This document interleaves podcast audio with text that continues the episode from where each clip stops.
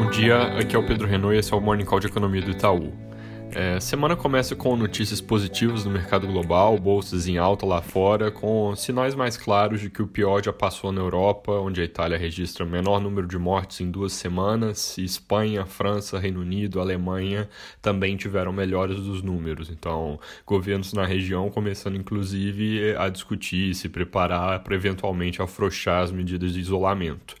Nos Estados Unidos, o vice-presidente americano disse também que estão observando sinais de um início de estabilização, mas essa informação parece ser bem mais incipiente. A alta dos casos no fim de semana por lá ainda foi forte.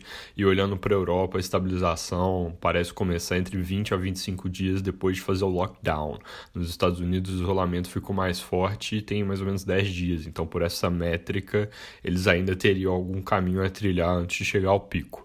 No assunto paralelo, no fim da semana passada, o petróleo teve alta forte com a possibilidade de um acordo, mas a reunião do OPEP que estava marcada para hoje foi cancelada e isso está fazendo a commodity devolver parte dos ganhos recentes. Mas as notícias depois desse contratempo do cancelamento da reunião são positivas, de que os países ainda estão conversando e podem acabar se reunindo no decorrer da semana. Voltando para o corona, aqui no Brasil, a informação mais recente é de que há cerca de 11 mil casos, 486 mortes. No nível nacional, os jornais seguem reportando muito atrito dentro do governo sobre o isolamento, e segundo o Estadão, há várias cidades do interior que já estão fazendo algum tipo de flexibilização.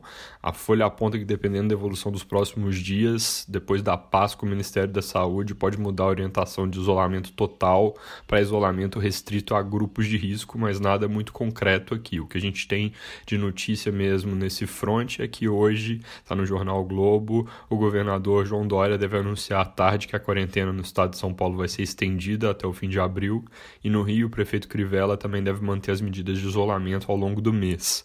Algumas favelas da cidade no Rio começaram a reportar casos, entre elas a Rocinha, então pode ser importante acompanhar a evolução nesse tipo de ambiente urbano que tem densidade alta e menos condições de saneamento e que potencialmente então pode ter ali uma dinâmica mais preocupante. Mudando de assunto para a parte política e econômica, na sexta noite a Câmara votou e aprovou em dois turnos a PEC do orçamento de guerra, agora ela vai para o Senado.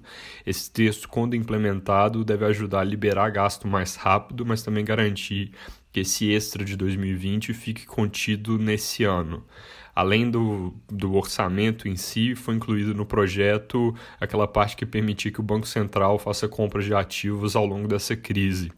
Isso é algo que pode ajudar tanto no mercado de juros, via compra de título público, quanto diretamente no financiamento das empresas, via compra de título privado, nos moldes do que outros bancos centrais, como o europeu e o americano, já fazem. Na sexta-feira também, o ministro Gilmar Mendes barrou o aumento do teto do BPC, que tinha sido aprovado junto com o Corona Voucher de 600 reais. Essa era aquela medida que tinha o potencial de criar um custo de cerca de 12 bilhões na nossa conta. O governo às vezes fala de 20 é, bilhões por para os anos seguintes e aí com isso ameaçava o cumprimento do teto. Então dá para dizer que de um ponto de vista de sustentabilidade fiscal, a sexta-feira trouxe boas notícias com orçamento de guerra que diminui o risco de que a gente tenha gastos a mais para os próximos exercícios e a derrubada desse, dessa mudança no BPC que colocaria já uma pressão aqui antes mesmo da gente fazer todas as medidas de reação. É isso por hoje, bom dia e boa semana.